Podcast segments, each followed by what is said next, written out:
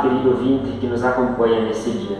É uma alegria estarmos juntos mais uma vez para rezarmos e refletirmos a série de espiritualidade do Sagrado Coração de Jesus.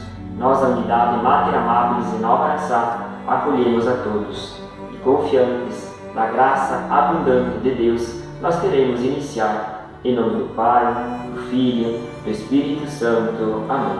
Hoje, sexta-feira, é dia de graça, pois estamos unidos e queremos intensificar a nossa devoção ao Sagrado Coração de Jesus e refletirmos sobre a segunda promessa do Sagrado Coração que nos diz: Eu darei aos devotos do meu coração todas as graças necessárias ao seu estado.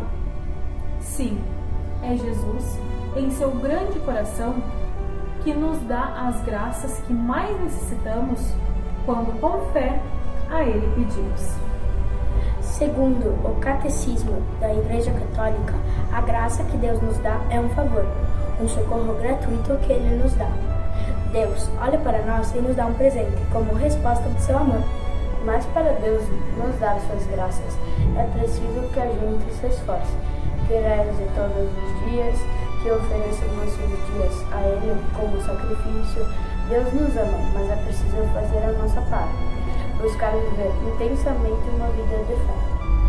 Muitas vezes em nossa vida podemos passar por dificuldades.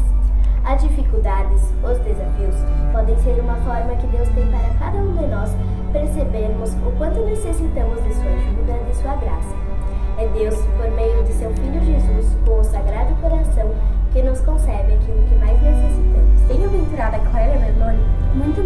que devemos incansavelmente pedir ao Divino Coração de Jesus o auxílio de sua divina graça. Ela nos diz que é para nos lembrar que a oração é um meio poderoso para obter graças do Senhor.